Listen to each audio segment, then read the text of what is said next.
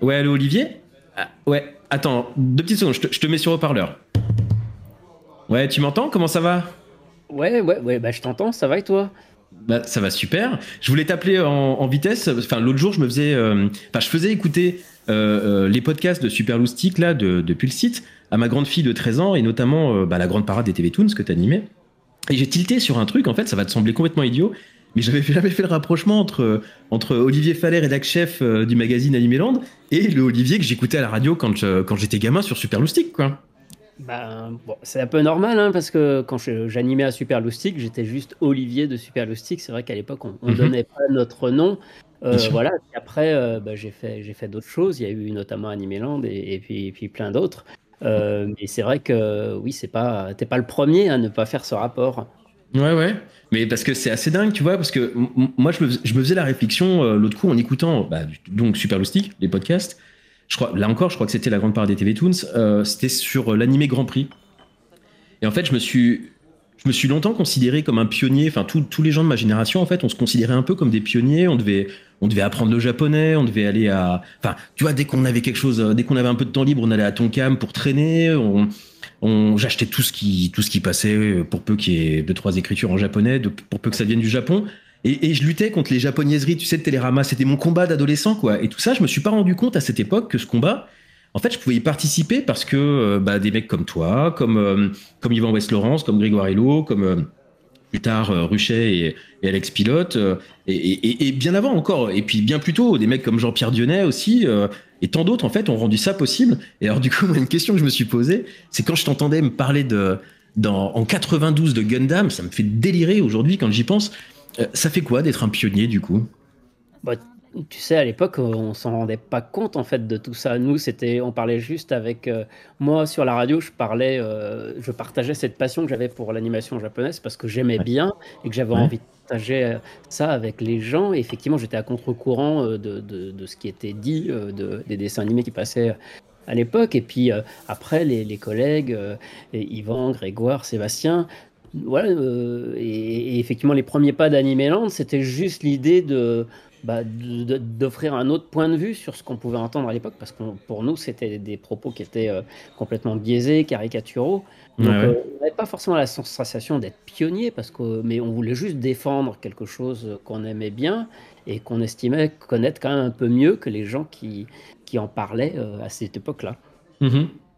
Parce que donc aujourd'hui tu bosses euh, pour Crunchyroll, donc euh, le net, le Netflix, oui, clairement c'est le Netflix de l'animation japonaise et pas seulement d'ailleurs, puisqu'ils produisent aussi deux trois petites choses. Euh, mais tu participes aussi à l'écriture de livres et notamment euh, bah, la belle histoire des génériques télé. euh, que tu as écrit donc avec euh, Rui Pascoal, hein, si je dis pas de bêtises, aux éditions Ignis. Euh, Ils font partie de mes éditeurs favoris. Vraiment, je les aime beaucoup. Elle, te vient d'où en fait cette passion pour les pour les génériques télé euh, bah, que t'explorais déjà en bossant à la radio sur Super hein? Bah, tout simplement de ce que j'ai vu à la télé. En fait, euh, moi j'ai grandi. euh, Enfin voilà, la révélation c'est Goldorak en 78. Après, euh, je, Ouais. je découvre les premiers dessins animés japonais qui arrivent. Je les regarde et je vais continuer de les regarder longtemps. C'est surtout ça en fait. Euh, jusqu'à l'adolescence, même jusqu'à l'âge adulte, où à ce moment-là, euh, mais encore comme tu le disais, à l'époque, euh, c'était- c'était pas bien vu, tout ça, c'était les japonaiseries, donc euh, je m'étais auto euh, euh, Ouais. persuadé qu'il fallait que j'arrête de regarder ça. Euh, Ouais. Et puis et là, Super Lucy qui est arrivé. Et, et- et pendant tout ce temps, j'ai collectionné aussi les, les 45 tours. J'aimais bien euh, euh, découvrir le générique entier, en fait, parce qu'à la télé, on n'avait qu'une version courte. Donc, il y avait cet aspect. euh, euh, donc, j'ai, déjà développé, euh, adolescent, une collection de disques. Et quand Super est arrivé, d'une part, c'est la radio que j'aurais adoré écouter quand j'étais plus jeune. Absolument, ouais. ouais, ouais. n'avait pas tous les génériques, ils- il leur manquait plein des disques, donc c'est un peu d'ailleurs comme ça que j'ai été les voir, et puis que j'y j'y suis resté, et que, et que ensuite tout s'est enclenché. Donc cette passion des génériques, oui, elle, est née avec l'arrivée des séries japonaises, et puis avec euh, la radio qui m'a permis, euh, ben, ça a été le point d'entrée pour moi à la radio. D'accord, ok. Alors pour l'animation, tu vois, j'y pense, mais j'y pensais là encore en écoutant un des nombreux podcasts qui sont disponibles sur le site Super Loustic. T'as fait plusieurs émissions à l'époque sur le sur le festival du film jeunesse de Corbeil-Essonnes, qui, pour moi était un, événement. Tu sais, on se donne souvent des jalons dans notre vie. euh, Tiens, si ça, ça n'avait pas eu lieu, est-ce que j'aurais suivi ce chemin-là? Eh ben, Là, typiquement, le, le, le, festival du film jeunesse de Corbeil-Essonne, euh, qui avait pour inviter donc, le Japon en 92, euh, donc moi je suis en CE1 à l'époque, CE1, CE2, un truc dans ce genre-là. Et donc, euh, et alors pour la petite histoire, je me retrouve euh, dans la salle du centre d'action sociale à regarder Totoro, euh, doublé par la femme du président de l'association qui s'appelait Alain, qui était japonaise et qui a doublé. C'était pas doublé, c'était un peu, c'était une voix off en, direct qui. C'est ça, c'est exactement ça. Ouais ouais, c'est, elle, elle, disait bon bah alors là elle dit que et puis là elle dit que. C'était bon alors évidemment le film du coup nous avait semblé un petit peu étrange, mais mais avec le recul, je me dis mais quelle chance j'ai eu de vivre ça, c'était incroyable quoi. Bon, bref, euh, et donc à l'époque en fait, bah, j'habitais juste à côté du principal cinéma euh, donc de Corbeil-Essonne et j'étais membre de l'association euh, qui organisait le truc. J'avais même pas donc 10 piges et je me suis retrouvé dans une projection à poser une question à Isao Takahata.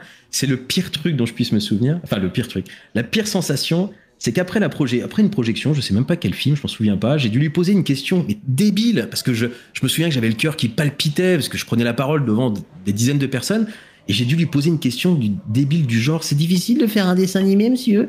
Et je, et je regrette tellement de pas avoir été plus mature d'avoir pour vivre le moment différemment quoi. Et donc j'imagine que toi c'est quelque chose que tu as que tu as dû plusieurs fois vivre, euh, de te retrouver euh, comme ça face à des, des, géants, et notamment donc Isao Takahata, ça, ça, fait quoi euh, finalement? Est-ce qu'on s'y habitue à ça? Déjà, moi j'étais aussi au festival de Corbeil-Essonne et je me suis. On s'est croisé alors. question débile, je suis ravi de, de retrouver le petit. Tu déconnes.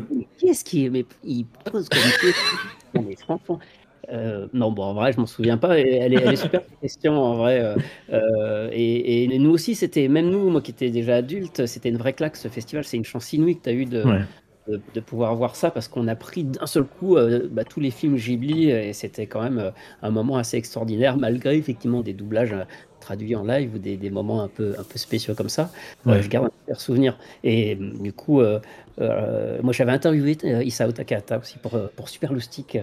Ouais première interview de, lui. Après, j'ai eu l'occasion de le rencontrer plein d'autres fois, euh, et aussi Miyazaki, et puis plein d'autres grands noms. Euh, non, non, qu'est-ce que ça fait? On est toujours impressionné de, rencontrer des, gens comme ça, surtout quand, on sait tout ce qu'ils ont fait. Euh, et moi, je m'estime surtout chanceux en fait d'avoir eu la chance justement de rencontrer ces légendes de l'animation, mmh. surtout à une époque où c'était pas bon, c'était pas, ils venaient pas souvent en France. Hein. Euh, au Japon, c'est des gens qu'on ne pouvait pas rencontrer. Donc, euh, donc non, non, je suis très, très, très honoré d'avoir fait euh, ce genre de rencontre. Ouais, tu m'étonnes. C'était quand même des situations qui étaient assez exceptionnelles. Et moi, je me souviens qu'on avait des, des, tu sais, des petits correspondants donc, qui venaient, qui, qui suivaient un petit peu la, la route du festival. Et euh, alors il se trouve que euh, une année sur deux, euh, c'était dans une école et ensuite c'était dans l'autre à Corbeil-Essonne. Et là, c'était dans l'école d'en face. Donc ils avaient reçu des petits japonais. Donc j'avais des copains qui avaient reçu des petits japonais et qui me disaient ils sont quand même un petit peu bizarres. Ils sont venus avec des cadeaux, avec des petits crayons.